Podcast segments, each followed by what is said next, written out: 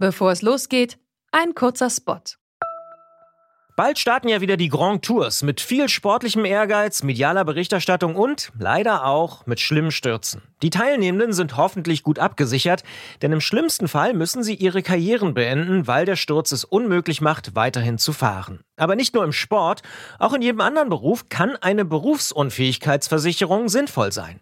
Der digitale Versicherungsmanager Clark kann euch helfen, die richtige Versicherung zu finden und schlägt euch passende Versicherungen vor. Und wenn ihr euch die Clark App holt und zwei eurer bestehenden Versicherungen hochladet, dann schenkt euch Clark mit dem Code Antritt34 einen 30 Euro Shopping-Gutschein. Den Link findet ihr in den Show Notes.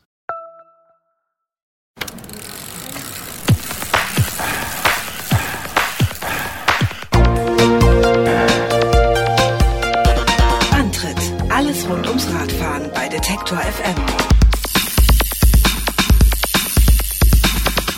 Hier ist der Antritt, die Fahrradsendung auf Detektor FM mit der November-Ausgabe 2017. Mein Name ist Gerolf Meyer. Und ich bin Christian Bollert. Wie war es im Urlaub auf dem Balkan? Super war's. Super, super, super. Warum? Ja, weil äh, erstmal zwei Wochen frei habe ich lange nicht gehabt. Äh, zwei Wochen auf dem Rad, äh, super interessante Gegend. Siehst auch ganz erholt aus. Immer noch, das Ja. freut mich. Das, ja, na dann hat's ja gewirkt. Ja, spannend, interessant, schön, bewegend. Äh, mit einem lieben Freund gefahren, eine liebe Freundin besucht, unterwegs äh, Leute getroffen, viel erfahren, äh, viel gelernt. Ähm, ja, fand ich gut. Du warst ja auch schon begeistert, als wir telefoniert haben. Da war ja gerade mal ein Drittel oder so um, wenn überhaupt. Da bist du gerade mal Genau, losgefahren. Ja, ja, da waren wir gerade nach Bosnien reingefahren und ich habe ehrlich gesagt eine Woche lang drüber nachgedacht, äh, dass das ja irgendwie ein bisschen blöd ist, dann da so zu sagen, ja, das ist hier wie so eine Blackbox, da fahren wir jetzt rein. Da habe ich mich äh, ja schon ein bisschen geärgert. Hast du ein bisschen gegrübelt? Naja, ich habe mich dann gefragt, würde ich das woanders auch sagen? Und äh, wahrscheinlich würde ich das nicht sagen. Ähm, und eigentlich ist mir das ja auch klar. Ne? Also das ist einfach keine Blackbox. Man kann es verstehen, man muss sich nur damit auseinandersetzen. Ist halt dort ein bisschen komplizierter. Aber ist halt so ein bisschen so ein Balkan-Klischee und da stehe ich eigentlich nicht so drauf. Also kann ich allen nur wiederum empfehlen, da hinzufahren, anzugucken, Leute treffen. Es ist auf mehreren Ebenen bewegend, schön, toll und äh, ja, muss man machen, meiner Meinung nach. Stichwort Klischee und muss man machen, passt auch ganz gut zur Sendung bei Detektor FM hier beim Antritt oder unserem Podcast. Wir beide haben da neben dem Fahrradfahren noch so eine andere Leidenschaft und das muss auch immer mal wieder sein. Heute ist es wieder soweit. Ja, natürlich. Noel Gallagher äh, bringt ein neues Album raus mit den High Flying Birds. Er hat zwei Titel schon draußen. Der eine hat mich ein bisschen irritiert, deswegen spielen wir den anderen. Der ist vielleicht auch ein bisschen irritierend, weil da ist er kaum zu hören, zumindest seine Stimme. Aber wir spielen den einfach trotzdem. Hier sind Noel Gallaghers High Flying Birds mit Four Knocks. Ich freue mich auf das neue Album.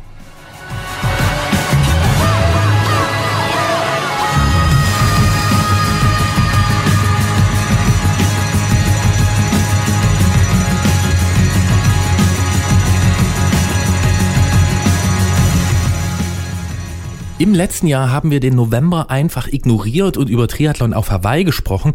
Diesmal gehen wir die graue Sache frontal an und sprechen über Licht. Das ist bekanntlich auch am Fahrrad eine wichtige Sache und wird sehr oft vom Nabendynamo gespeist und wir sprechen mit dem Mann, der dran schuld ist. Wilfried Schmidt aus Tübingen hat das Konzept Nabendynamo erst zur Marktreife gebracht und dann mit uns drüber gesprochen. Und nicht wirklich überraschend ist, dass unser Technikfreund Jens Klötzer vom Tourmagazin auf diesen Zug aufspringt. Wir sprechen mit ihm über erleuchtende Momente und auch über andere Dinge, die man mit Nabendynamos anstellen kann oder auch könnte. Und noch praktischer wird's in unserer Ausfahrt des Monats. Mit Josua geht's auf eine Faltradtour durch die Niederlande. Vorher werden wir aber erstmal ein bisschen historisch, das ist in diesem Jahr auch durchaus erlaubt, und sprechen mit Dörte Florak über die Anfänge des Frauenradfahrens in Deutschland. Wie so vieles musste nämlich auch das, also die Möglichkeit, einfach mal Fahrrad zu fahren, von Frauen erkämpft werden. Dörte Florak klärt uns dann gleich auf. Nach Ketka mit der neuen Hymne für alle durchgentrifizierten Viertel, die Straßen unseres Viertels. Und die Zukunft, die leuchtet, Ultramarin und wir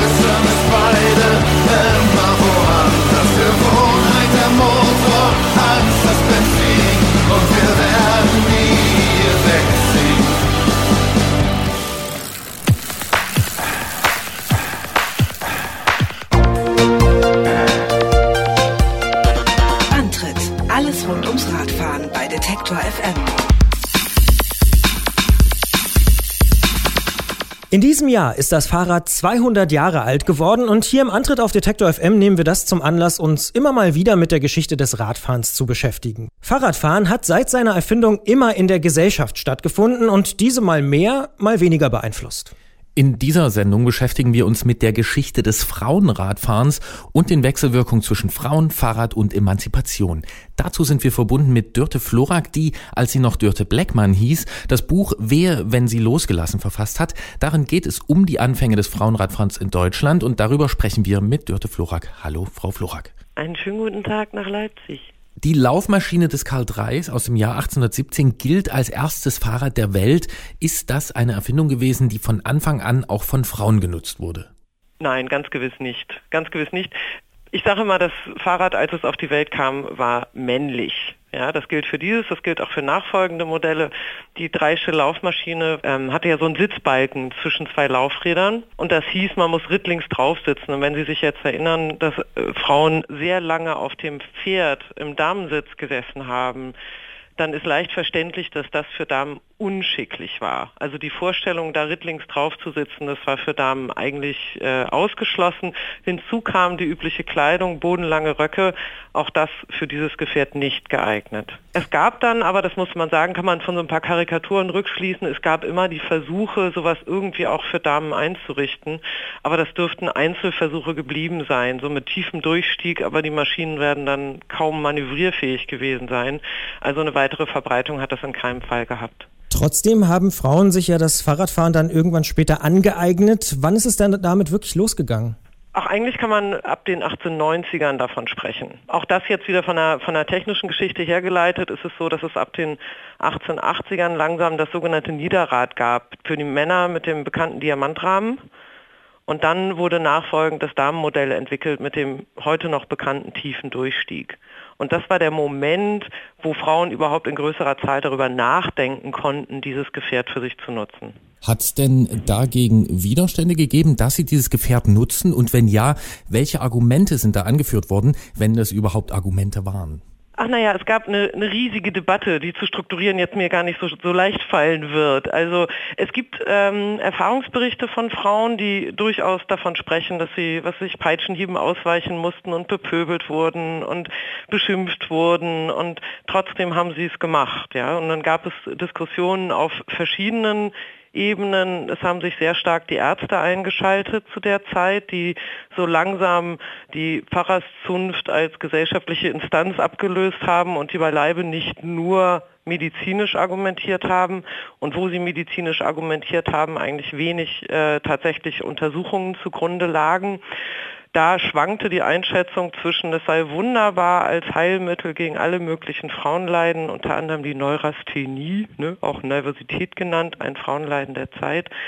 Und äh, auf der anderen Seite der radikalen Ablehnung mit äh, vielfältigen Argumenten, es würde die Gebärfähigkeit beeinträchtigen, die Frau ist nun mal ein schwaches, schutzbedürftiges Wesen, die dürfe sich keinesfalls überanstrengen etc. pp. Gibt es denn trotzdem in der Geschichte einen Punkt, an dem Frauen dann akzeptiert gewesen sind auf dem Rad? Ich weiß gar nicht, ob man das so an einer gewissen Zeit festmachen kann. Also in gewisser Weise waren sie mit Sicherheit schon in den 1890ern akzeptiert. Also man spricht so von dem eigentlichen Boom zwischen 1895 äh, und 1900, was eigentlich eine sehr kurze Zeit ist da betrachten wir einen Zeitraum, wo das Fahrrad noch nicht Alltagsgegenstand war und wo das ganz klar ein bürgerliches, ja, sag ich mal, Freizeit- und Sportmittel war, viel weniger als dass es ein Verkehrsmittel war. Was wir jetzt vor Augen haben, sind die Massen, die durch die Städte radeln. So war das nicht, sondern das war die wohlhabende Bürgerschaft, die sich dieses progressive Gerät überhaupt nur leisten konnte. Und insofern, diese Frauen, die es gemacht haben, die haben einiges an Konventionen durchbrechen müssen, um es machen zu können. Ich hole jetzt mal ein bisschen aus. Also äh, um die Zeit war es immer noch üblich, bodenlange Röcke zu tragen. Und dann wurden Frauen vor die Wahl gestellt, wenn sie Radfahren wollten, dass sie entweder den Rock auf Knöchellänge verkürzten oder aber sogar sogenannte geteilte Beinkleidröcke angezogen haben. In heutigem Deutsch würde man von Hosenröcken sprechen, allerdings sehr viel weiter als das, was wir damit assoziieren. Und das fortschrittlichste war dann eigentlich die Pumphose und mit Sicherheit auch das bequemste. Also sie mussten Kleiderkonventionen überwinden, ähm, sie mussten auch Fragen der Schicklichkeit überwinden. Nicht? Also eine Dame alleine unterwegs oder nicht alleine unterwegs, ist das in Ordnung? Wie hat sie sich auf dem Fahrrad zu betragen etc. Und es waren ihr gewisse Disziplinen zugeordnet. Das heißt, Tourenfahren war in Ordnung, sowas wie Reigen und Corso fahren. Man stelle sich Fahrräder hübsch mit Blumen geschmückt vor etc. Das war alles in Ordnung. Aber Wettkämpfe zum Beispiel waren ausgeschlossen. Und wenn Sie mich jetzt fragen, waren die akzeptiert, dann muss man einfach überlegen, in welchen Kreisen waren sie akzeptiert, wer traute sich. Also das so als, als Gesamtstatement für diese Zeit ist schwieriger. Mein Untersuchungszeitraum sind im Grunde diese Anfänge und danach wird die Quellenlage auch schwieriger. Aber ich könnte mir gut vorstellen, in dem Moment, wo das so in die unterbürgerlichen Schichten ging, verstärkt sich ja noch nach dem Ersten Weltkrieg oder als Fahrräder immer erschwinglicher wurden, auch für Frauen. Irgendwann war es dann normal, aber ich glaube, das war noch ein sehr weiter Weg. In dieser Zeit dieser Regulierung, die Sie genannt haben, also nur bestimmte Disziplinen, nur mhm. bestimmte Kleidung, die Schicklichkeit haben Sie genannt. Welches Frauenbild äh, steht denn da dahinter? Das ist ein tief, tief verinnerlichtes, normatives Bild, wie eine Frau zu sein hat. Oder man kann auch von der, von der Gesellschaft ausgehend sagen, Männer und Frauen wurden als sich ergänzende Gegensatzpaare gedacht. Ja, also die Paare Kultur und Natur waren eindeutig zugeordnet. Der Mann stand für die Kultur, die Frau stand für die Natur. Erwerbsarbeit war männlich, Hausarbeit war weiblich. Ja, Kraft war männlich, Schwäche war weiblich. Und äh, man hat sich das so vorgestellt, dass überhaupt die Anziehung zwischen den Geschlechtern nur deshalb stattfindet, ähm, weil sie so verschieden sind. Man hat das als Errungenschaft der Zivilisation begriffen und quasi über Generationen den, den Heranwachsenden eingeimpft. Das heißt, es hatten alle tief verinnerlicht. Es gab natürlich auch fortschrittliche Kräfte, aber ähm, so, so ganz die Gleichheit wollte man nicht.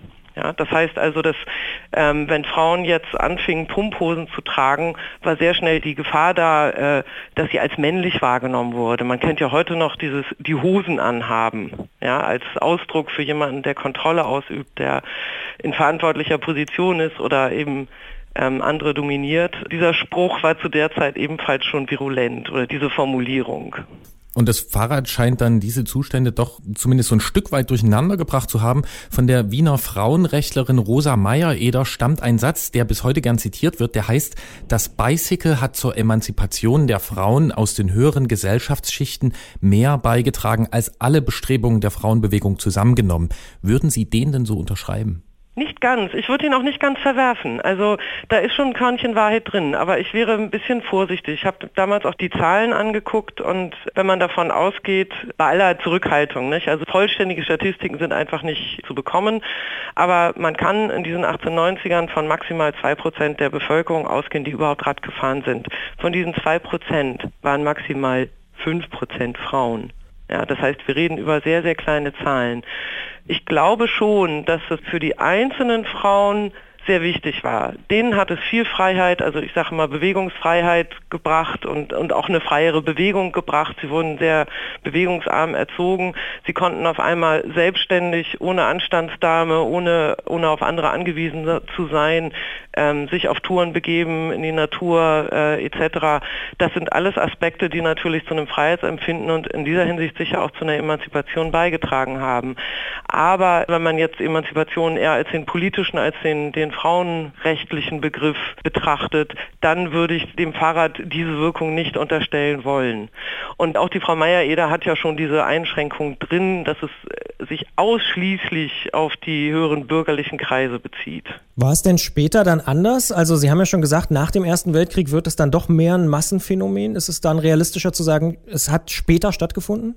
da müsste ich mich jetzt sozusagen rauswagen auf ein Gebiet, äh, das ich so genau nicht untersucht habe. Ganz einfach, weil da auch die Quellenlage gar nicht mehr so ist. Nicht? Also in den Anfängen hat sich natürlich Gott und die Welt darüber auseinandergesetzt. Ähm, es gab ein reges Vereinswesen, reges Publikationswesen. In dem Moment, wo das Fahrrad das banale Alltagsgerät wurde, gab es natürlich das in diesem Maße alles nicht mehr. Also inwieweit man zu einem späteren Zeitpunkt sagen kann, es hat zur Emanzipation von Frauen beigetragen, also sage ich mal, da traue ich meiner eigenen Aussage nicht. Ähm, von meinem Empfinden her würde ich sagen, je mehr das Fahrrad auch genutzt werden konnte für Erwerbstätigkeit zum Beispiel, also Arbeitswege zurücklegen, je mehr das äh, in den Bereich des Möglichen kam, dann würde ich schon sagen, dass es den Frauen das Leben so weit erleichtert hat und ihnen den Radius erweitert hat, dass das dann stärker hätte beitragen können. Also ich will es auch, ich will auch den Beitrag zur Emanzipation für diese, für diese frühe Phase nicht, nicht negieren. Man muss ja sehen, dass diese wenigen Frauen sichtbar waren. Und sie haben ganz sichtbar das Frauenideal irgendwie doch in Frage gestellt und damit irgendwie auch sicher dazu beigetragen, dass es verschoben wurde. Man muss aber auf der anderen Seite sehen, dass all diese Frauen, die sich den Widerständen zum Trotz aufs Fahrrad begeben haben, dass die, sobald sie abstiegen, sich sehr wohl an die Konventionen gehalten haben. Also eine Frau, die auf dem Fahrrad eine Pumphose trug, hat möglicherweise am Ankunftsort gleich mal lieber einen Rock drüber geworfen. Das sagt Dörte Florak, die sich mit den Anfängen des Frauenradfahrens in Deutschland in ihrem Buch Wehe, wenn sie losgelassen beschäftigt hat. Wir sprechen in der Podcast-Version dieses Gesprächs natürlich noch weiter mit ihr, sagen aber hier schon mal vielen Dank für das Gespräch. Vielen Dank. Und wir sprechen weiter mit Frau Florak. Die Kleidung, die haben Sie ja eben schon erwähnt. Ähm, hat denn das Fahrrad die gesellschaftlich akzeptierte Frauenkleidung trotzdem irgendwie beeinflusst? Ich würde sagen, ja. Wenn man jetzt überlegt, dass all diese Prozesse immer über einen langen, langen Zeitraum laufen, dann ist es sicher nicht verkehrt zu sagen, aha, man hat beim Sport also mal Damen schon in Hosen gesehen und Damen auch gesehen, die vielleicht nicht so sehr äh, diesem Wespentaillen-Ideal gefolgt sind, das durch die regulären Korsetts herbeigeführt wurde. Ja. Insofern schon, man hat sie einfach gesehen und sie haben das selber auch erlebt. Wogegen ich mich so ein bisschen sträube, ist dieses, und sie radelten in ihre Freiheit. Ja. Man muss diese Aspekte wahrnehmen und sagen, klar, das Frauenideal hat sich verändert und auch die Kleidung hat sich verändert, aber zu der Zeit, an den Anfängen hat sich die Kleidung ausschließlich auf dem Fahrrad verändert. Bei allen anderen Gelegenheiten werden diese Frauen genauso in den bodenlangen Röcken und mit den Korsetts rumgelaufen sein, wie alle anderen auch, weil dann wollten sie lieber wieder in der Masse untergehen und die gesellschaftliche Anerkennung haben. Und es gibt eine Reihe von Stimmen, die auch immer so gegenüberstellen, so nach dem Motto, also eine Dame im Rock oder eine Radelfrau ist mir lieber als so ein Blaustrumpf. Und Blaustrumpf waren ja eben diese Pumphosen tragenden Frauenrechtlerinnen, vor allem aus dem angelsächsischen Raum. Also man hat sich eigentlich davon distanziert. Wenn ich einen Versuch machen kann der Zusammenfassung, dann äh, könnte man wohl sagen, es reicht also nicht einfach ein Fahrrad hinzustellen und dann passiert es mit der Emanzipation alles von selbst. Nein, aber es ist natürlich ein Bereich, in dem man sich auch austesten kann. Das glaube ich schon. Ich glaube, dass manche das sicher, sicher genutzt haben, um da, um da ihren eigenen Radius zu erweitern, um ihren Horizont zu erweitern, auch um zum Beispiel mit dem anderen Geschlecht etwas anders in Kontakt zu kommen, weil diese sportliche Betätigung natürlich mal, also da, da ist die sogenannte Etikette einfach gelockert. Ja, die Etikette, die da heißt, äh, man braucht immer eine Anstandsdame oder darf nur von einem älteren Verwandten begleitet sein oder wie auch immer. Wenn man dann in so einem Verein unterwegs ist, dann sind einfach auch andere Begegnungen möglich. Es wurde damals ein bisschen der Begriff der Kameradschaft hochgebracht zwischen den Geschlechtern, was durchaus als Novum empfunden wurde. Auch das galt aber nur auf dem Fahrrad. Gibt es denn Namen, die man nennen kann oder die Sie nennen können? Also so Vorkämpferinnen für die moderne Frau auf dem Rad oder sind die Namen nicht wirklich überliefert? Ich würde nicht von Vorkämpferinnen sprechen. Also es gibt eine Person, Amalie Rother, die hat 1897, meine ich war es, einen, einen Aufsatz veröffentlicht. Ich habe sie im Verlauf meiner Arbeit daran immer meine Freundin Amalie genannt, weil ich fand sie einfach klasse. Aber auch Amalie macht sich also stark fürs Frauenradfahren und schildert, wie sie am Anfang bepöbelt wurden, als sie in Berlin anfingen Rad zu fahren. Aber sie hält sich zurück bei allem, äh, wo es dann darum geht, möglicherweise Konventionen wirklich und über das Fahrrad hinaus in Frage zu stellen. Also sie ist bestimmt kein politischer Kopf, sondern so eine ganz pragmatische, die eben Radfahren wollte und das für sich entdeckt äh, und wertgeschätzt hat. Ansonsten, nee, so, so richtig Protagonistinnen sind schwer zu finden. Es gab damals zwei Fahrradzeitschriften, die sich hier und da geäußert haben, aber das ist eigentlich nicht mit einzelnen Namen verknüpft. Ja, also wäre mir jetzt nicht so geläufig. okay, die Rosa Meyer-Eder, aber ansonsten sind auch äh, nicht wirklich personelle Verbindungen zu ziehen von der Frauenrechtsbewegung zu den Radlerinnen. Und gibt es denn auf männlicher Seite da Vorkämpfer, also Männer, die gesagt haben, jetzt wird es aber mal Zeit, dass auch die Frauen alle Rad fahren können? Ja, doch, es gab durchaus zum einen sehr progressive Ärzte, da ist unter anderem der Herr Fressel zu nennen, der fand das alles ganz prima und hat sich sehr dafür ausgesprochen, dass das mehr Frauen werden. Man muss das natürlich immer, immer aus der Zeit heraus begreifen. Ich habe mich da gestern noch mal ein bisschen eingelesen und erinnerte mich dann wieder an Herrn Berz, der eine Philosophie des Fahrrades verfasst hat und da eigentlich sehr sich dafür ausspricht, dass Frauen aufs Fahrrad steigen. Gott sei Dank aus seiner Sicht. Gott sei Dank wird dadurch die Verschiedenheit der Geschlechter nicht wirklich aufgehoben, weil die Frau ja nun mal die Kinder kriegt. Ja, also von auch da eine, eine wirkliche Gleichstellung wollte auch Herr Berz nicht aber aufs Fahrrad sollten sie dann doch steigen. Und man, also er hat zumindest befürwortet, dass sie an Selbstbewusstsein zulegen, dass sie ein eigenes Leistungsvermögen kennenlernen, dass sie merken, ne, dass man besser wird, wenn man das, ne, also körperlich fitter wird, wenn man das eine Weile betreibt, etc. Das wurde schon alles den Frauen gegönnt, aber man hat sehr stark noch eine Grenze gesehen wir sind zu der Zeit einfach sehr weit weg von heute und auch heute sind wir ja noch nicht wirklich bei der Gleichstellung angelangt, gell? Reden wir mal über heute. Wie sehen Sie es denn im Fahrradbereich? Also natürlich haben Sie sich wahrscheinlich nicht wissenschaftlich so genau damit beschäftigt wie mit der Phase, die wir jetzt gerade besprochen haben, aber wenn Sie auf heute blicken, würden Sie sagen, dass beim Fahrradfahren die Menschen gleichberechtigt sind im Jahr 2017 in Deutschland? Ich glaube, auch da muss man nach Betätigungen unterscheiden. Also ich selbst fahre viel Fahrrad, ähm, einfach als ich nutze das Fahrrad ganz überwiegend als Verkehrsmittel, also für Arbeitswege und Einkäufe und alles Mögliche. Und da käme ich überhaupt gar nicht auf die Idee, mir Gedanken zu machen, ob ich im Verkehr anders wahrgenommen werde als ein männlicher Radfahrer. Da habe ich das Gefühl, macht es keinen Unterschied. Ansonsten im Sportbereich ist das so ein bisschen wie beim Fußball auch. Ne? Also es gibt zwar auch eine Tour de France der Frauen, soweit ich weiß, die kriegt aber nicht halb so viel mediale Öffentlichkeit wie eben die männliche Sportveranstaltung. Ich weiß nicht, wie das ist bei Bahnradfahren etc. Ähm, da ist sicher immer noch eine männliche Dominanz. Aber da kann ich jetzt, sage ich mal, zu den Ursachen nichts sagen und da kann ich auch nicht sagen, wie das öffentlich diskutiert wird. Ich habe nicht das Gefühl, dass heute diese Art von Diskussion noch stattfindet. Ich meine, man sagt ja nun nicht, es gibt weniger Frauen, die Radrennen fahren, weil das einfach als unweiblich gilt. Heute ist auch nicht mehr die Frage, also überhaupt kein Problem in, in hautengen ne, Radeldress äh, sich, sich auf eine Sportrennbahn zu begeben, da sagt keiner mehr was und das ist natürlich irgendwie eine ganz andere Situation, als man sie damals vorgefunden hat es gibt tatsächlich aktuell Diskussionen, da fallen mir zwei ähm, ein. Die eine ist die um diese Podium Girls, also um Frauen, die da irgendwie um den Sieger zu küssen und ihm einen Blumenstrauß zu überreichen, mhm. auf dem mhm. Podium stehen. Da gibt es eine Diskussion, soll man das weitermachen oder soll man das nicht machen? Und es gibt eine Diskussion über Preisgelder, inwiefern es gerechtfertigt ist, dass es so unterschiedliche Preisgelder gibt mhm. beim gleichen Rennen für Männer und Frauen. Ähm, das läuft also durchaus, aber wir können es mal noch ein Stück weiter runterbrechen. Ganz praktisch hier in unsere Sendung. Wir merken nämlich immer wieder, dass es weitaus mehr Ansprechpartner zu Fahrradthemen zu geben scheint als Ansprechpartnerinnen. Also mhm. wir versuchen in jeder Sendung mit mindestens einer Frau zu sprechen. Das gelingt auch meistens. Trotzdem sind die große Mehrzahl unserer Gesprächspartner männlich. Und äh, wenn ich so an die Startlinien denke der Rennen, die ich ab und zu besuche, da sieht es meist nicht anders aus. Woran liegt denn das? Da muss ich jetzt glatt ein bisschen nachdenken. Ich würde spontan würde ich auch da auf die Geschichte zurückverweisen und einfach sagen, dies ist eine technische Entwicklung ja, und dann sehen Sie das genauso wie in den MINT-Fächern im Ingenieurwesen etc. pp. Da ist einfach eine zahlenmäßige Überlegenheit der Männer gegeben. Da kann man ein bisschen gegen ankämpfen, aber wo auch immer das herrührt, ob gesellschaftlich oder Veranlagung. Ich glaube, dass das nach wie vor damit zu tun hat. Sie finden ja auch, wenn Sie sich umgucken nach Fahrradläden, ganz überwiegend männliche Schrauber. Es ist ja eher selten, dass Sie Fahrradmechanikerinnen antreffen.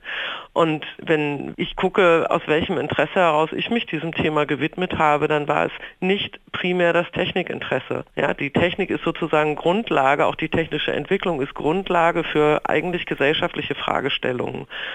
Also mein Eindruck ist aus der Zeit, wo ich mich da stärker mit befasst habe, mein Eindruck ist, dass die männliche Herangehensweise oftmals eine technische ist. Ich kann Ihnen nicht runterbeten, ich glaube, der Freilauf wurde 1907 erfunden oder so. Sowas weiß ich, glaube ich, noch. Aber ansonsten zeigen Sie mir ein Foto von einem alten Rad und ich kann Ihnen nicht sagen, von wann das ist. Ja, ja während andere sagen, ach, das hat eine Carbonlampe, das hat dies, das, hat, das müsste ja, das Modell sowieso aus dem Jahr sowieso der Firma sowieso sein. Das ist ein, eine Ebene, die hat mich nie interessiert und ich glaube, ähm, dass da vielleicht ist da ein, ein Kontinuum in den, in den Vorlieben durchaus zu erkennen.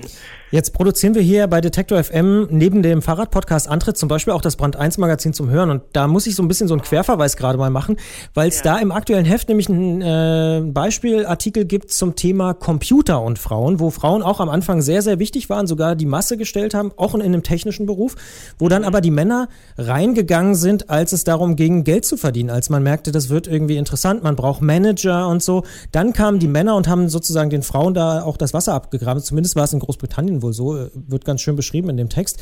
Kann es auch sein, dass Männer in dem Moment, wo es tatsächlich darum geht, ökonomisch was zu verteilen, dann auch so ihre ja, Clubs schaffen und Machtpositionen etablieren? Ich weiß nicht, ob Sie mir da die richtige fragen, ähm, weil da kann ich nur aus dem Bauch heraus argumentieren. Und da würde ich sagen, ja, trifft zu. Aber da habe ich eben kein, kein, kein irgendwie wissenschaftliches Fundament. Ja. Aber ich glaube, dass die Neigung bei Männern durchaus größer ist, sich solchen Situationen zu stellen. Ja, also wenn es darum geht, irgendwie Frauen in Managementpositionen etc., dann ist es sicher zum einen ähm, für Frauen schwieriger, da überhaupt hinzukommen. Zum anderen äh, meine ich aber auch über die Breite beobachten zu können, dass der Wille oft nicht so stark ausgeprägt ist, wie er bei Männern ist. So, und jetzt kommt die große Frage. Was können wir tun, damit sich das ändert? Darf ich die bitte nur bezogen auf die 1890er beim Frauenradfahren beantworten? Also wir würden uns freuen, wenn es auch noch ein bisschen in die Gegenwart käme, aber äh, Sie können es ja versuchen. Nein, ich kann es ja für die rückwirkend kann man das ja gar nicht beantworten, die Frage. Aber also ich glaube, dass es ein langsamer Prozess ist und dass dieser Prozess seit einiger Zeit stattfindet und ich glaube, dass es immer weniger gesellschaftsfähig ist, einfach, äh, sage ich mal, in, in Männerclubs zu denken und zu agieren. Es wird eben wahrgenommen, ja, es wird wahrgenommen, wenn im Bundestag hoch weniger Frauen sind als in anderen Ländern, wo man das nicht erwartet hätte. Ja, ähm, damit ist das Problem noch nicht behoben.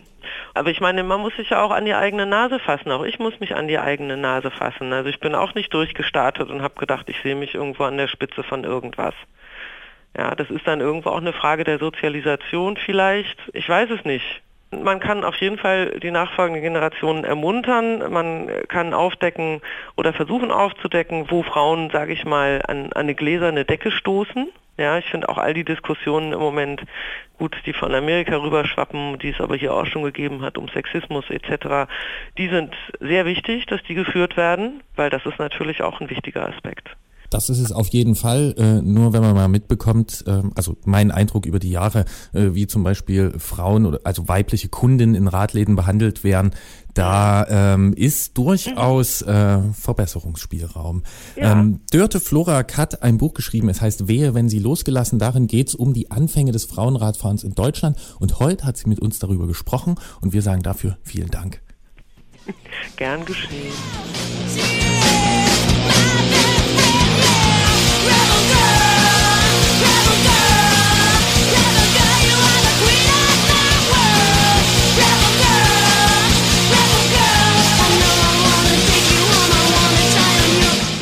Das war ein Bikini Kill mit Rebel Girl und man muss sich das mal klar machen. Einfach Radfahren, das selbstverständlichste der Welt, doch gar nicht so selbstverständlich für ungefähr die Hälfte der Bevölkerung. Da ist man doch froh, relativ spät geboren zu sein. Allerdings und dank der späten Geburt können wir auch noch ganz andere Vorteile genießen, wie zum Beispiel gutes Licht am Fahrrad. Denn wie wir alle wissen, ist das Fahrrad so ein Effizienzmonster. Ja, also man bewegt sich mit wenig Energieaufwand sehr weit äh, durch die Landschaft, wenn man das möchte. Und gleiches gilt eigentlich auch für das Licht. Denn ich kann ja mit einem Gerät, äh, was ganz wenig Leistung abgreift, richtig viel Licht produzieren. Und dieses Gerät ist der Nabendynamo. Und den gibt es noch gar nicht so lange. Wir fragen nach bei dem Mann, der ihn ans Licht gebracht hat.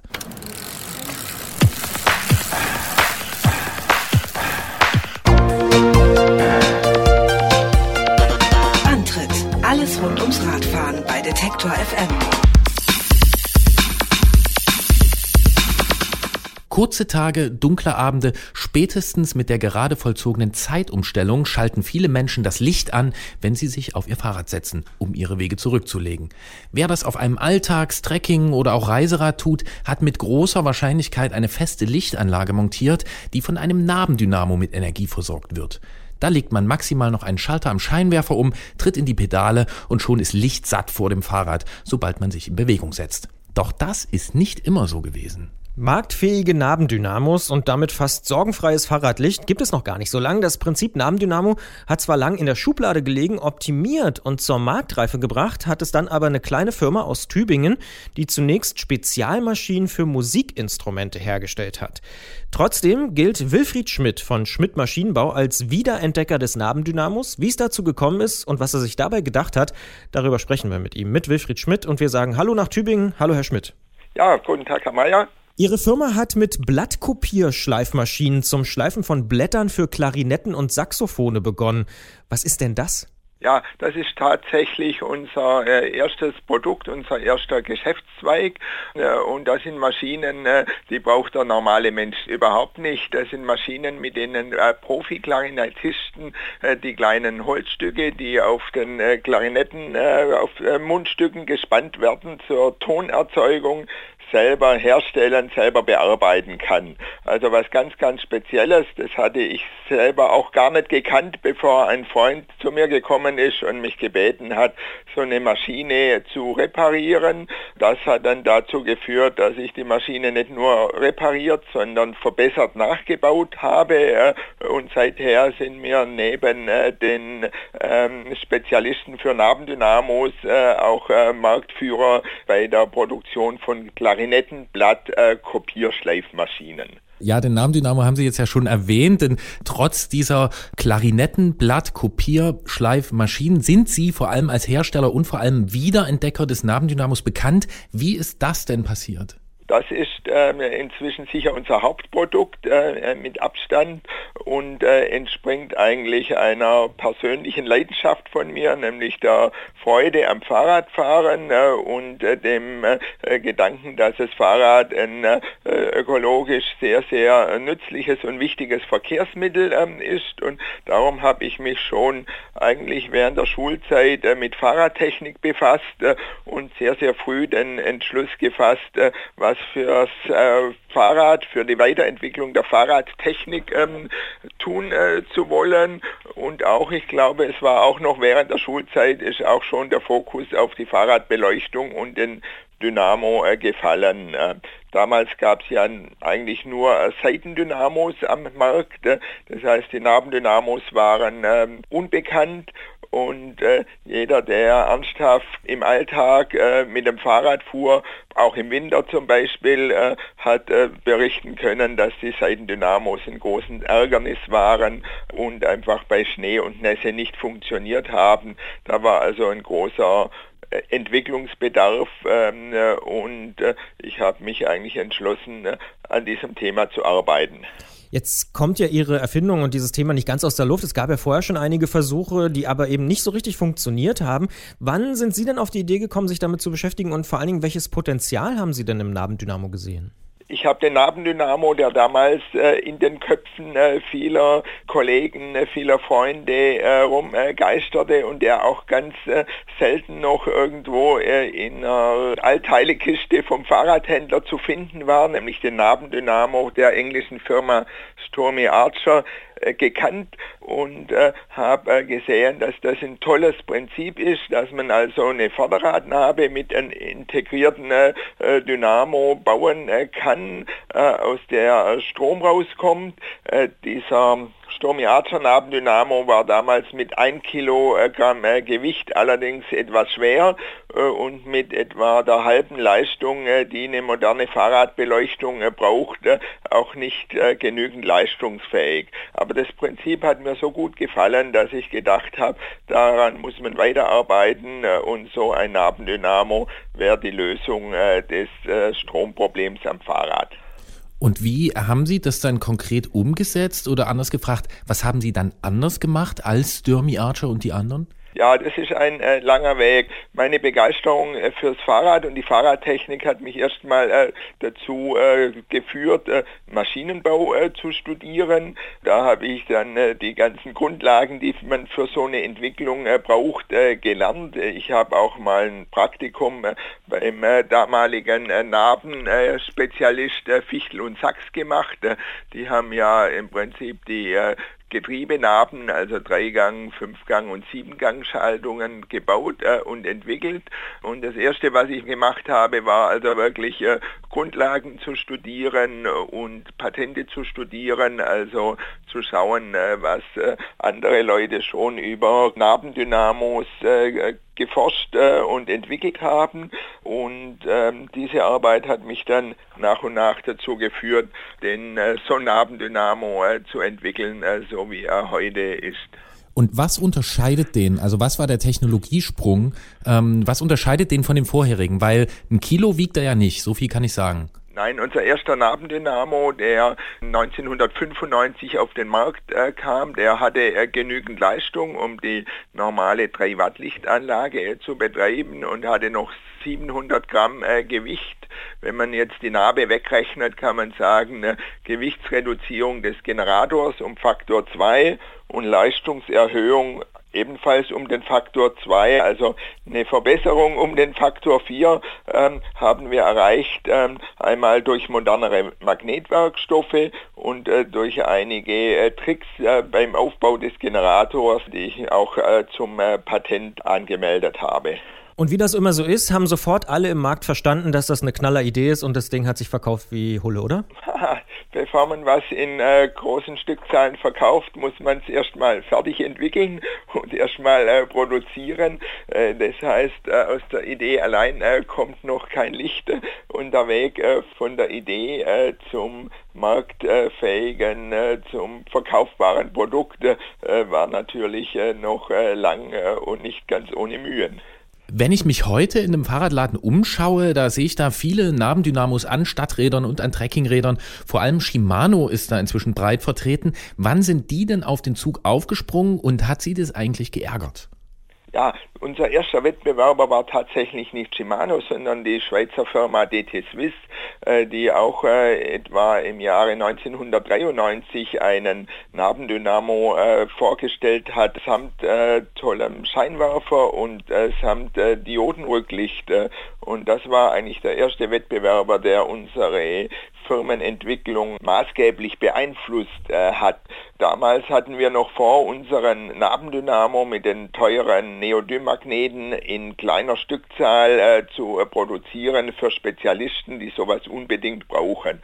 Aber durch den Wettbewerber äh, DT Swiss ist die Sache dann richtig in Gang gekommen. Wir haben unsere Idee erstmal an eine große deutsche Firma, nämlich die Firma Union Freudenberg, äh, verkauft.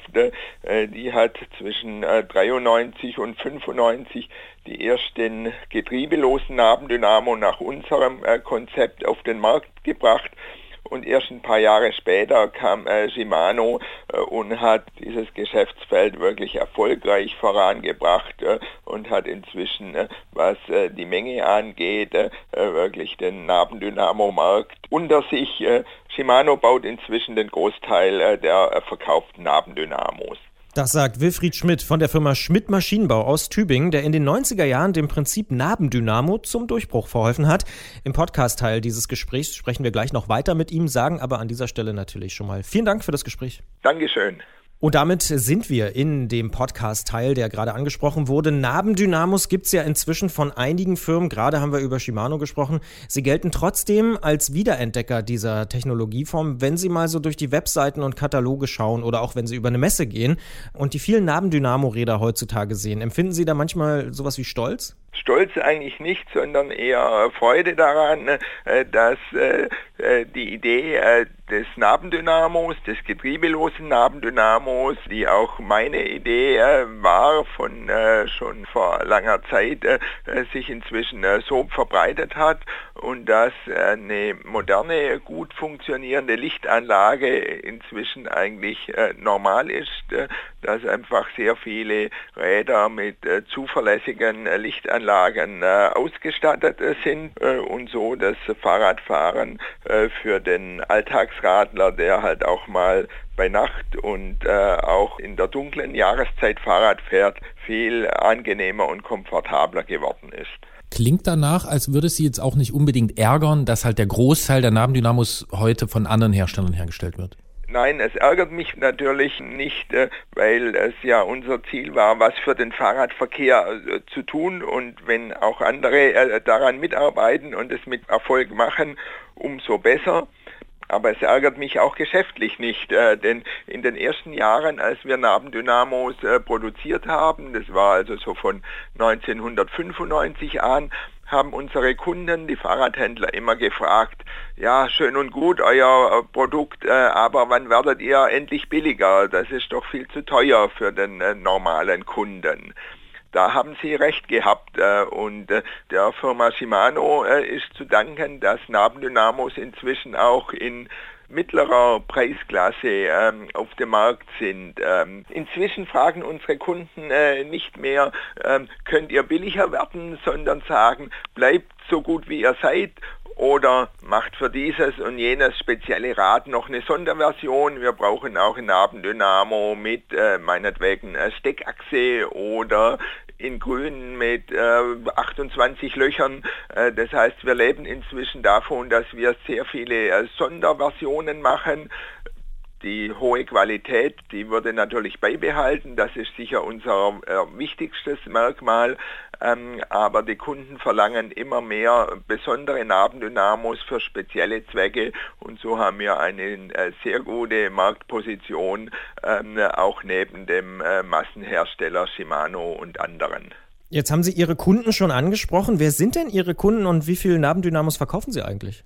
Unsere Kunden äh, sind ähm, die Fahrradfahrer letztendlich, äh, die hohe Anforderungen an die Qualität ihres Materials stellen. Das machen sie entweder, weil sie sehr viel fahren, wenn also einer 5000 Kilometer im Jahr fährt äh, und sein Fahrrad soll vielleicht fünf oder zehn Jahre leben, äh, bedeutet das, äh, dass eine Lebensdauer zum Beispiel der Vorderradnabe von 50.000 Kilometer erwünscht ist. Ähm, und äh, wenn einer so viel fährt, ist sicher die Investition in einen Zonabendynamo eine äh, sehr äh, wirtschaftliche. Dann ist unser Produkt also nicht nur sehr gut, was Gewicht und Leistungsverbrauch angeht, sondern einfach wirtschaftlich, man könnte fast sagen billig, äh, weil es viel länger hält als ein äh, durchschnittlicher ein Nabendynamo, der bloß die Hälfte oder gar ein Viertel kostet. Hier gilt das alte Sprichwort, wer billig kauft, kauft doppelt, was schon mein Vater kannte. Ähm, das stimmt, äh, genau, der kauft dann doppelt, äh, wenn er wirklich auch äh, so viel fährt. Wer äh, vorhat, auf einem Rad 20.000, 50.000 oder gar 100.000 Kilometer zu fahren, der kauft wirklich viel billiger, wenn er nur einmal kauft und gleich gute Qualität. Eine Frage steht noch im Raum. Wie viele sind es im Jahr, die Sie produzieren? Wie viele Nabendynamos insgesamt? Im Moment ist die Produktion von Nabendynamos auf etwa 15.000 Stück im Jahr angewachsen. Parallel dazu bauen wir aber etwa in der Summe ähnlich viele Scheinwerfer und äh, Rücklichter und auch als Zubehör, insbesondere Verkabelungssachen, nehmen inzwischen einen relativ breiten Raum in unserem Lieferprogramm ein. Das heißt, wir machen nicht nur Nabendynamos, sondern einfach die komplette Lichtanlage samt der Verkabelung in perfekter Qualität. Das heißt, Sie machen Licht ans Rad? Wir machen letztendlich, Ziel ist, äh, das Licht am Rad zu haben. Da muss man aber gleich dazu sagen, manche Kunden kaufen inzwischen Nabendynamos nicht mehr, um Licht am Rad zu haben, sondern äh, weil sie ihre Mobilgeräte aufladen wollen, weil also das Smartphone oder das GPS-Gerät einen Haufen Strom äh, braucht und weil sie unabhängig von äh, Pausen äh, und von Nachlademöglichkeiten am Netz Strom aus dem Nabendynamo für ihre Kommunikation brauchen. Guter Punkt. Wir sehen also, dass sich äh, Strom am Fahrrad immer noch weiterentwickelt. Und äh, wenn wir einmal so einen Experten wie Sie in der Leitung haben, dann müssen wir da natürlich auch nochmal nachfragen, wenn wir da jetzt nur den Nabendynamo betrachten, also nicht irgendwelche anderen Ladegeräte, was wird sich denn beim Nabendynamo noch ändern? Ist der ausentwickelt oder wird es da noch Evolutionsstufen geben? Ich vermute, dass der Nabendynamo im Wesentlichen ausentwickelt ist, ähm, aber dass wir beim Nabendynamo ähnlich wie wir es beim mechanischen Teil des Nabendynamos, also bei den ähm, Fahrradnaben und Achsen in den letzten Jahren erlebt haben, äh, die Vielfalt steigen äh, wird, dass wir vielleicht schwächere Dynamos bauen in Zukunft, die äh, leichter sind und leichter gehen nur fürs Licht, aber vielleicht auch stärkere Dynamos äh, für Leute, die einen sehr hohen Ladebedarf haben. Das erwarte ich für die Zukunft. Wenn wir einmal so einen Tüftler wie Sie am Telefon haben, habe ich natürlich noch eine andere Frage. Sehen Sie eigentlich ein anderes Fahrradbauteil, was jetzt vielleicht nicht direkt mit Elektrizität und Licht zu tun hat, dem sich endlich mal eine findige Firma oder ein Entwickler oder Tüftler widmen sollte, um die Fahrradtechnik noch weiter voranzubringen? Die Fahrradtechnik hat das große Glück, dass sich ein Haufen Leute damit äh, befassen. Es gibt ja einfach einen Haufen Leute, die Fahrrad fahren, äh, auch einen Haufen Ingenieure, einen Haufen Leute, die das Fahrrad lieben äh, und die Technik vorantreiben. Von daher gibt es eigentlich keinen Mangel an Entwicklungen und das gute alte, inzwischen 200 Jahre alte Fahrrad erfährt wirklich laufend neue Impulse und neue Ideen gehen. Das sagt Wilfried Schmidt von der Firma Schmidt Maschinenbau aus Tübingen, der in den 90er Jahren dem Prinzip Nabendynamo zum Durchbruch verholfen hat. An den meisten Stadt- und Alltagsrädern sind heute Nabendynamos verbaut. Sie machen Fahrräder sicher und komfortabel. Und da auch die beiden Moderatoren dieser Sendung darauf vertrauen, sagen wir diesmal nicht nur vielen Dank fürs Gespräch, sondern auch vielen Dank für diese Entwicklung. Bitteschön. So, und da komme ich jetzt nicht umhin, nach diesem Beitrag Night in the City vom Electric Light Orchestra zu spielen. Ein bisschen platt vielleicht, aber gut und erhellend. Ja, und da ist ein versteckter Wilbury drin und das kann nur gut sein.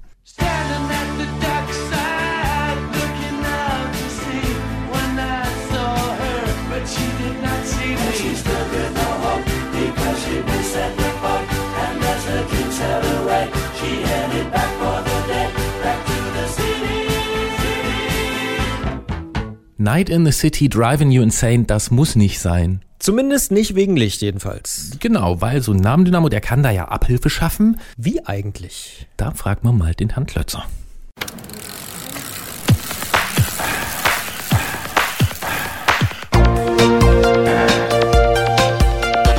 Antritt: Alles rund ums Radfahren bei Detektor FM.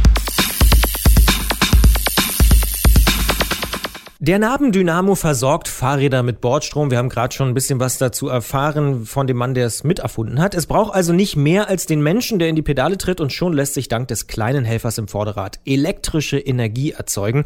Für mich, der in Physik immer nicht so eine Leuchte war, tatsächlich immer wieder eine interessante Erkenntnis.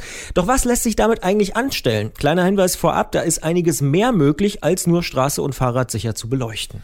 Auf welchem Stand Fahrradlicht heutzutage ist und was man mit dem cleveren Bordstrom noch alles anstellen kann, darüber sprechen wir mit unserem Technikexperten Jens Klötzer vom Tourmagazin aus München, denn der hat gerade selbst einen kleinen Erleuchtungsmoment erlebt. Klingeln bei Klötzer. Die Technikfrage beim Antritt auf Detektor FM.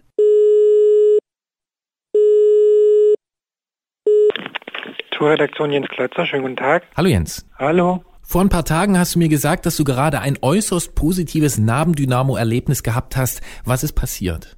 Was ist passiert? Ähm, ich habe ein neues Fahrrad in Betrieb genommen, so wie ich das so einmal im Jahr mache. Diesmal aber für meine Verhältnisse eine Besonderheit. Ich habe mir ein neues Stadtrad aufgebaut, so mit Schutzblechen und Gepäckträger und eben mit ordentlichem Licht. Ähm, man muss dazu sagen, dass so meine letzten Dynamo-Lichterfahrungen so aus der Seitenläuferzeit äh, stammen mit Halogenfunzeln und das war halt immer irgendwie Mist. Und lange Zeit habe ich dann so batteriebetriebene LED-Leuchten benutzt, weil die einfach heller und praktischer waren. Aber da gab es auch immer dieses Batterie-Akku-Problem, dass man die halt laden muss und dass man sie auch ständig irgendwie vergessen hat oder verloren oder dass sie halt geklaut worden sind. Und jetzt habe ich mir für mein neues Rad einen relativ hochwertigen neuen LED-Scheinwerfer gekauft und äh, der mit Nabendynamo betrieben wird.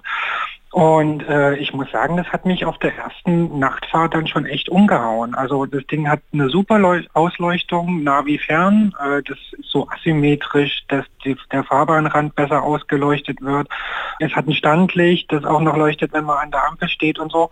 Und da muss ich sagen, da fühlt man sich schon echt viel, viel sicherer. Also da hat sich in den letzten Jahren viel getan. Kann man sagen, Fahrradlicht ist in den letzten Jahren wirklich bedeutend besser geworden, wenn so ein kritischer Techniker wie du jetzt so angetan ist, fast schon schwärmerisch davon redet. Also was genau hat sich denn da verändert? Also ich glaube, der wichtigste Schritt, das war sicher die LED-Technik. Also dass man so von den klassischen Edison-Glühbirnen zu neuen LEDs übergegangen sind.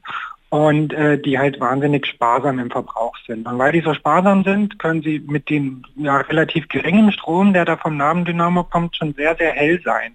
Beziehungsweise umgedreht, so Akkuleuchten, die halten halt auch länger mit so LED-Lampen.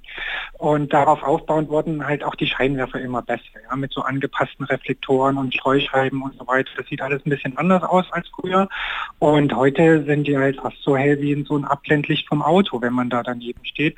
Und das mit der halben Spannung. Das ist schon beeindruckend. Zwischen dem Edison-Licht, also der Edison-Glühbirne, wie man immer falsch sagt, und der LED war aber noch Halogen dazwischen, oder? Da war noch Halogen dazwischen, aber das war von der Edison-Glühbirne eigentlich nicht so weit entfernt. Also ich fand das Licht immer sehr dunkel und äh, mit der LED-Technik, das war der eigentliche große Schritt. Und hat sich da jetzt noch mehr getan als die Ausleuchtung und die Streuscheibe, die du erwähnt hast? Und betrifft das nur den Scheinwerfer, wo sich Licht verbessert hat? Na, da hat sich natürlich noch mehr getan. Also es ist ja nicht mehr einfach nur ein Licht. Ja. Es gibt da verschiedene Modi. Ja. Man kann Fernlicht inzwischen bei Fahrradlampen mitkaufen. Das Standlicht habe ich schon erwähnt. Und äh, natürlich tut sich auch am anderen Ende von Fahrrad was. Ja. Also auch die Rücklichter sind heute keine Funzeln mehr, sondern richtig helle Strahler, die man auch weit sieht. Und ähm, auch Standlicht gibt es hinten. Da ist es ja besonders wichtig, weil ein stehendes Fahrrad im Dunkeln, das war immer sehr gefährlich. Seit neuestem gibt es auch Brennlicht am Fahrrad, also wie beim Motorrad oder beim Auto, wenn das Fahrrad langsamer wird, dann wird das Rücklicht heller und äh, äh, um den rückwärtigen Verkehr zu wahren. Das ist natürlich super. Und ja, selbst Blinker fürs Fahrrad werden inzwischen ein Thema, da wird es auch drüber diskutiert. Und so richtig abgefahren wird es zum Beispiel bei Garmin, das ist eigentlich ein Hersteller von Navigationsgeräten, die dann mal so zeigen, was möglich ist, wenn man so verschiedene Geräte koppelt. Ja, da ist der Scheinwerfer mit dem Computer gekoppelt und je nachdem, wie schnell jetzt der Radfahrer fährt, verändert sich der Lichtkegel von fern und schmal zu nah und breit, wenn er langsamer fährt. Und hinten ist da ein Abstandsradar verbaut und das warnt den Fahrer auf den Computer, wenn Verkehr von hinten naht. Und äh, ja, das sind so Sachen, die gerade in der Entwicklung sind und wo sich, glaube ich, viel noch tun wird in den nächsten Jahren. Jetzt haben wir auch schon angedeutet, man kann mit dem Bordstrom vom Dynamo auch noch andere Dinge machen, den anders nutzen. Kleiner Teaser hier an dieser Stelle im Podcast. Gibt's noch mehr dazu zu erfahren, auch im Gespräch davor.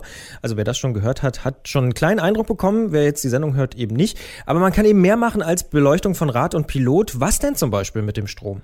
Ja, da kann man sich natürlich alles Mögliche überlegen, was man bisher Akku- oder Batteriebetrieben am Fahrrad mitschleppt. Und da gibt es ja einiges. Also das Navigationsgerät ist, äh, glaube ich, bei Reiseradlern inzwischen Standard.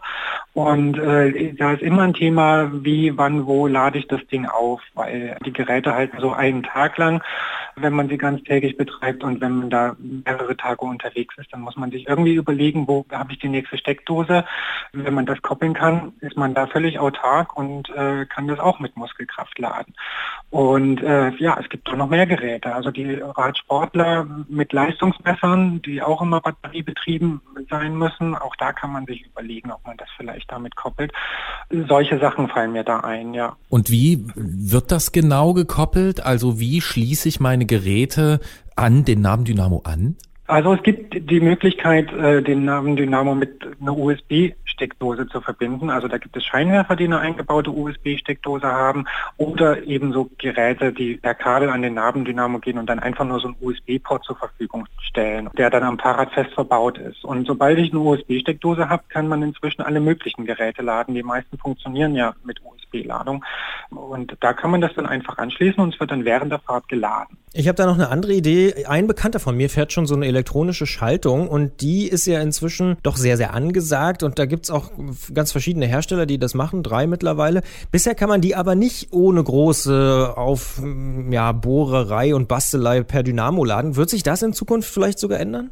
Davon gehe ich fest aus. Also so groß ist die Bastelei auch gar nicht mehr. Man muss halt irgendwie ein zusätzliches Kabel verlegen, was äh, äh von der USB-Steckdose dann eben an den Schaltungsakku geht. Da gibt es jetzt noch keine super Lösung, da muss man sich selber noch was einfallen lassen, aber ich glaube, dass es da bald integrierte Systeme gibt. Wahrscheinlich zuerst am Alltagsrad, weil es da am meisten Sinn macht. Es gibt ja auch schon Nabenschaltungen, die elektrisch laufen. Und ähm, da glaube ich, dass es da bald ein integriertes System wird, dass man sich da um die Ladung des Schaltungsakkus gar nicht mehr kümmern muss Und äh, vielleicht auch irgendwann bei Rennrädern. Also ein Rennrad mit Nabendynamo ist heute noch ziemlich unvorstellbar. Aber wenn es den praktischen Nutzen hat, dass ich eine elektrische Schaltung habe und mich aber gar nicht mehr um die Ladung kümmern muss, könnte ich mir vorstellen, dass es da auch funktioniert, ja. Da bin ich also meiner Zeit voraus, weil an einem Rennrad zumindest, da dreht sich bei mir ein Nabendynamo. Aber das nur nebenbei, als ich heute früh schnell im Supermarkt war, da habe ich gesehen, Dominosteine sind schon da und Spekulatius. Also habe ich mir gedacht, Weihnachten ist auch nicht mehr weit. Und deswegen jetzt meine Frage an dich. Was würdest du dir denn wünschen? Was wäre die cleverste Lösung für Bordstrom vom Nabendynamo, die bei dir noch auf dem Wunschzettel steht? Also es gibt hier schon sehr viel und äh, es gibt, wir haben ja auch schon angesprochen, man könnte sehr viel machen, wenn man so ein bisschen bastelt. Was ich mir wünschen würde, wäre, glaube ich, eine bessere Integration. Also dass man so ein integriertes System hat, wo man mit dem Nabendynamo sein Computer, sein Licht, sein Schaltungsakku, äh, sein Leistungsmessgerät, was auch immer da alles im Rad verbaut ist, quasi alles lädt und äh, dann aber auch das alles aus einer Hand bedienen kann. Also dass ich auf dem Computer das Licht anschalte, den Ladezustand der verschiedenen Akkus mir angucken kann. Es gibt ja schon ganz schöne Ideen so von so ein paar Visionären, die dann zum Beispiel auch Schaltungen mit Leistungsmessgeräten koppeln, um immer den richtigen Gang zur Verfügung zu stellen, also eine Automatikschaltung zum Beispiel. Solche Ideen finde ich ganz schön und auch die Idee von Garmin, damit das Licht mit dem Computer zu koppeln, finde ich ganz schön. Aber das sind alles so Insellösungen, die noch nicht so richtig zusammengehören. Und wenn es da so ein integriertes System gibt, das fände ich, äh, wäre eine schöne Entwicklung für die Zukunft, dass das Fahrrad irgendwann auch auf Augenhöhe mit dem Auto ist. Das sagt Jens Klötzer vom Tourmagazin aus München, der sich über die Möglichkeiten des eleganten Bordstromverbrauchs am Fahrrad so seine Gedanken gemacht hat und uns dankenswerterweise auch daran hat teilhaben lassen. Wir sagen wie immer vielen Dank für das Gespräch und wir hoffen, weil wir ihn diesmal unterwegs erwischt haben, dass vielleicht auch die nächste Funkzelle ein bisschen mehr Strom noch bekommt und die bessere Verbindung dann äh, zustande kommt. Deswegen ein bisschen Entschuldigung an alle Hörer, dass die Verbindung diesmal nicht ganz so gut war wie sonst gewohnt mit Jens Klötzer. Dankeschön, Jens. Ich danke euch. Wir brauchen die Nabendynamo betriebene Funkzelle. Tschüss. Tschüss. If I call you from First Avenue, we're the only motherfucker in the city who can handle me. New love wasn't true love, back to you. Auf diesem Mobiltelefon, da liegt kein Segen drauf, wird sich nicht durchsetzen, genauso wie das Internet. Naja, die einen sagen so, die anderen sagen so, aber kann ja äh, jeder seine eigene Meinung behalten. Ne? Gibt's ja bei Fahrrädern auch, dass Leute Dinge mit Dingern machen, wo andere Leute sagen, das geht mit dem Ding gar nicht. Ja, das stimmt. Aber man könnte zum Beispiel mal mit einem günstigen Klapprad in den Urlaub fahren. Tatsächlich würde ich da, glaube ich, einige meiner Fahrradfreunde aufzählen können, die sagen, das geht nicht, das ist eine totale Schnapsidee. Und dann kommt wieder einer um die Ecke, der hat's probiert. Josua nämlich.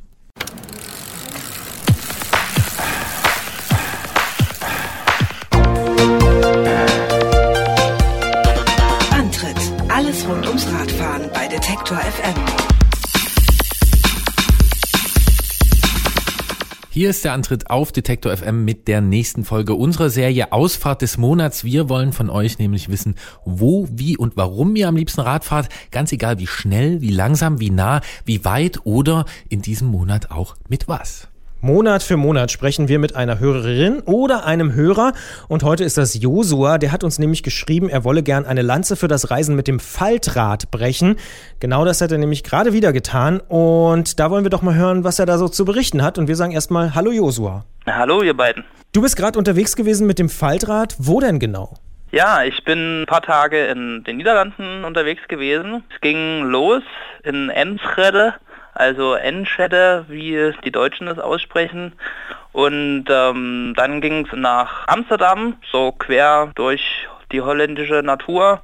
Dann haben wir noch einen Abstecher nach Süden gemacht, nachdem wir in Amsterdam angekommen sind, nach Leiden. Das ist eine größere Unistadt. Die liegt 40 Kilometer im Süden von Amsterdam. Und jetzt müssen wir da zwei Dinge klären. Erstens schreibst du, dass das, was du dort gesehen hast, außerhalb deiner Vorstellungskraft gewesen ist. Was hat dich so umgehauen? Also, wenn man in die Niederlande fährt, dann geht man natürlich aus, dass ja eine gute Infrastruktur fürs Radfahren da ist, also sprich Fahrradwege.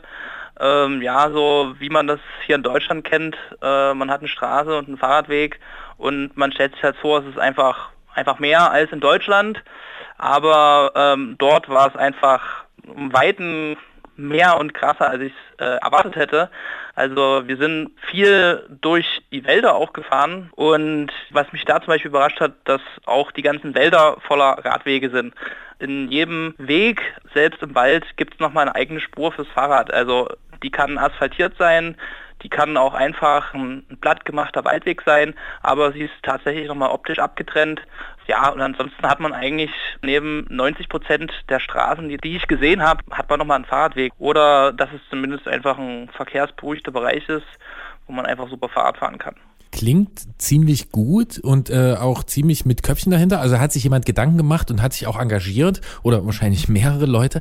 Trotzdem frage ich mich ja, bei einem Waldweg, brauche ich das da überhaupt? Das ist natürlich eine gute Frage. Also zum einen gibt es ja in Holland oder in den Niederlanden einfach ein ziemlich durchgestyltes Fahrradfahrnetz. Es gibt dann eigentlich über das ganze Land Knotenpunkte, die man abfahren kann. Ja, und ich würde mal sagen, was vielleicht auch noch ein bisschen dazu kommt, dass die Niederländer, so wie ich es erlebt habe, eigentlich auch zu einem ziemlich großen Teil einfach ein Fahrradmodell fahren, nämlich das Holland-Fahrrad. Und da ist natürlich dann die Geländegängigkeit nicht immer so da. Von daher haben die dann einfach ihre extra Fahrradwege, wo sie dann auch mit dem Holland-Fahrrad super durchkommen. Ist natürlich eine sehr hohe Wertschätzung einfach erstmal dem Radfahrer gegenüber. Und es motiviert natürlich auch einfach, viele Alltagswege zu bestreiten. Mich als alten Niederlande-Freund, äh, das wird man in den letzten Sendungen ja auch schon mitbekommen haben, freut es natürlich sehr, dass äh, dich das so freut, wie da das Fahrrad geschätzt wird in den Niederlanden tatsächlich. Du schreibst aber auch, dass du diese Reise eben per Faltrad gemacht hast und gar kein anderes Reiserad hast. Warum eignet sich denn so ein Rad besonders fürs Reisen aus deiner Sicht?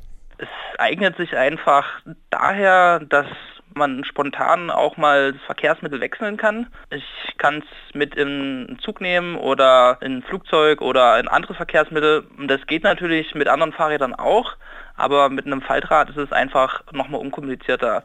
Oder im Alltag passt halt so ein Faltrad einfach auch mal in den Kofferraum von einem Kleinwagen und man steigt mit ein und einmal hat es mir schon ziemlich viel genutzt, äh, als ich mit dem Nachtzug von Deutschland nach Rumänien gefahren bin und da ist ja eine Fahrradmitnahme eigentlich nicht erlaubt und da konnte ich das sozusagen als Gepäckstück ganz gut umgehen und musste dann auch nichts extra bezahlen. Und im Flugzeug konnte ich es auch schon mal kostenlos mitnehmen, weil es relativ leicht und kompakt halt war. Killer-Argument war jetzt natürlich der Nachtzug, kann ich total nachvollziehen. Fahrrad und Nachtzug, das ist natürlich die beste Kombi. Und ich sag mal lieber nichts. Ja. Christian sagt nichts. Naja, der kennt sich nicht aus mit Nachtzügen. Aber klang für mich bisher, was du gesagt hast, so, als ging es dir vor allen Dingen um an- und Abreise und so mal einen kurzen Transport zwischendurch zu einer Übernachtung oder so. Jetzt haben ja einige Leute auch Vorbehalte, wenn sie so ein Faltrad sehen, ob das denn auch gut fährt. Wie sieht's denn damit aus? Es ist natürlich auch immer ein Hingucker, sag ich mal, oder es ist auch mal ein bisschen eine Sache, wo man auch leicht ins Gespräch kommt und wo man darauf angesprochen wird. Und dafür ist auf alle Fälle das Klapprad auch eine gute Möglichkeit.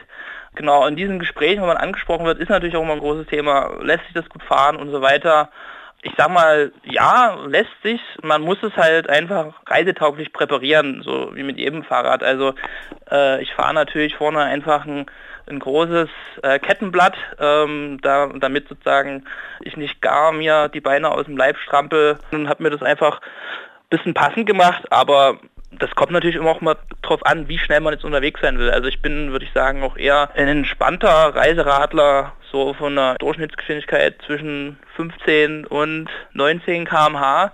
Das ist für andere vielleicht zu langsam, aber für mich ist es völlig ausreichend. Ansonsten einfach ein bisschen gepäckmäßig nicht zu viel mitnehmen, ein bisschen leichtgewichtsmäßig unterwegs sein und dann kommt man eigentlich damit ziemlich gut zurecht, ist meine Erfahrung. Was du nicht wissen kannst, ist, dass ich vorher hier ein dreistündiges Seminar von Gerolf noch bekommen habe, wo ich gelernt habe, dass es einen Unterschied gibt zwischen dem einfachen Klappi, wie man so schön sagt, also einem einfachen Klapprad, und dem Faltrad.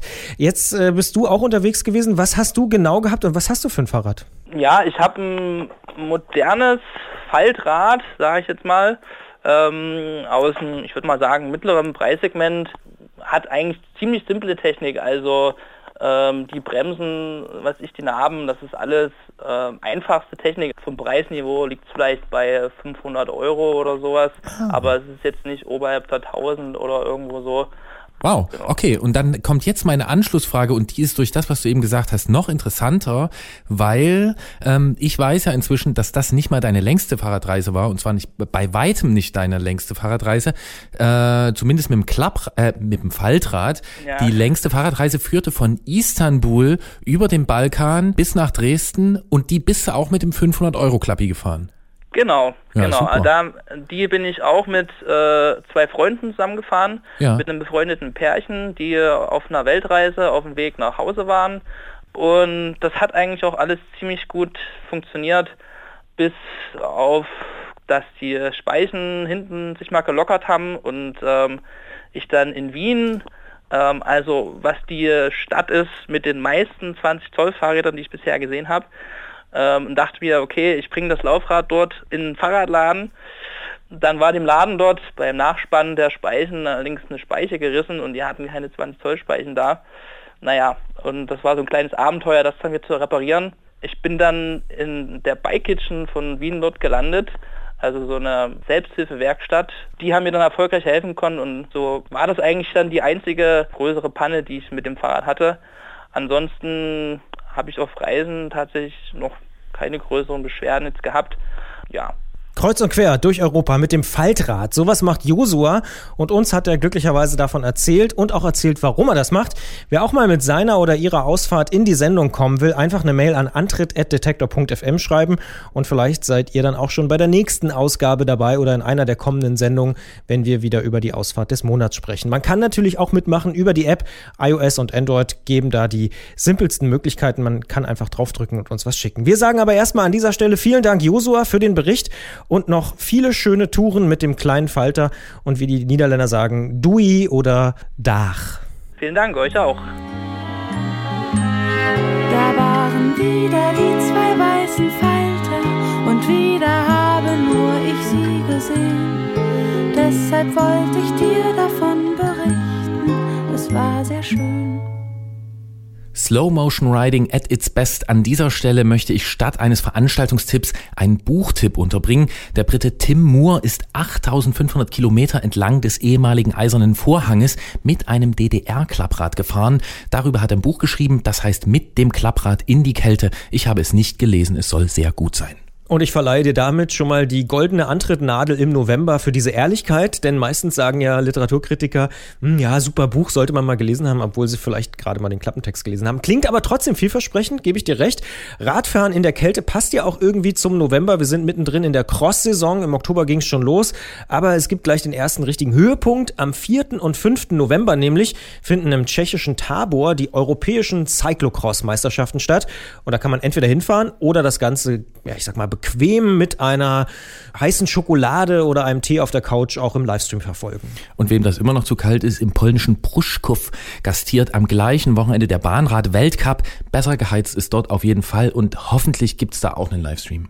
Garantiert, ansonsten sind die großen Events jetzt in dieser Jahreszeit ja ein bisschen rar. Allerdings, das muss man auch sagen, gibt es viele lokale Crossrennen oder man schwingt sich selbst auf ein Rad der Wahl und fährt einfach so durch die Gegend oder durch den Wald. Seit 200 Jahren relativ beliebter Ansatz, wird immer populärer, habe ich gehört. Und wenn man das auch noch mit netten Menschen zusammen machen will, dann kommt man einfach am 2. Dezember, also vor unserer nächsten Sendung, um 9 Uhr zum alten Elbtunnel in Hamburg und fährt mit vielen anderen mit bei Auf zum Ahrberg Nummer 5. Der Ahrberg, das ist ein Berg im dunklen Herz der Lüneburger Heide. Mehr dazu gibt's unter auf zum.ahrberg.cc und von uns gibt's den dicken, fetten Antritt-Sympathiestempel obendrauf. Vielleicht schaffe ich sogar selbst, das wird sich lohnen, das sind gute Leute, die das machen. Das ist ja ein richtiges Versprechen, was du hier abgibst, Gerolf. Das heißt, es könnte auch sein, dass es ein Meet and Greet mit Gerolf Meyer geben könnte. Vielleicht heißt vielleicht. Apropos nächste Sendung, du hast schon angesprochen, die läuft dann am 7. Dezember um 20 Uhr im Wordstream auf Detektor FM. Und wie auch in den vergangenen Saisons haben wir uns für diese letzte Sendung des Jahres, für diesen kleinen Höhepunkt, auch wieder was ganz Besonderes ausgedacht, was wir jetzt noch nicht verraten wollen. Genau, aber ich freue mich jetzt schon drauf und verweise bis dahin auf Wie unsere- Bolle, fast schon. Ich freue mich jetzt schon drauf, wie Bolle, der hier vor mir steht. Äh, damit habe ich Christians Spitznamen verraten, unschwer zu äh, erraten. Und äh, ich verweise ansonsten auf unsere Spotify-Playlist bis zur nächsten Sendung, denn mit der lässt sich aus diesem Podcast eine Sendung in Extralänge basteln, wenn man äh, die Lieder dort einfach in den von uns gekappten Liedschneisen einfügt. Da muss man aber schon sich ein bisschen äh, reinfummeln. Aber wer das möchte, na klar, kann man machen. Ich habe gehört, dass das Leute wirklich tun. Das glaube ich sofort. Es gibt immer irgendjemanden, der das so macht. Bis dahin gilt aber auf jeden Fall Lob, Kritik und Anregungen bitte an antritt.detektor.fm. Und tatsächlich reden wir auch mit Spotify, ob es nicht irgendwann mal eine Lösung gibt, dass das ein bisschen eleganter ist. Äh, wäre ja toll. Aber da gibt's noch ein paar Probleme, die heißen GEMA, GVL und andere Verwertungsgesellschaften in Deutschland. Aber alles, was man jemals hier produziert hat bei Detektor FM zum Thema Fahrradfahren, kann man natürlich auch nachhören in den langen Versionen auf detektor.fm slash Antritt, also auf der Seite, wo wir alles versammeln.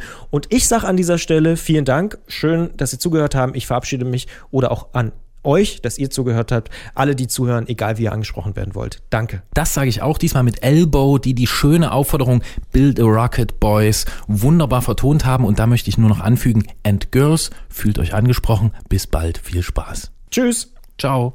Do they know those days are golden? Build a rocket boys.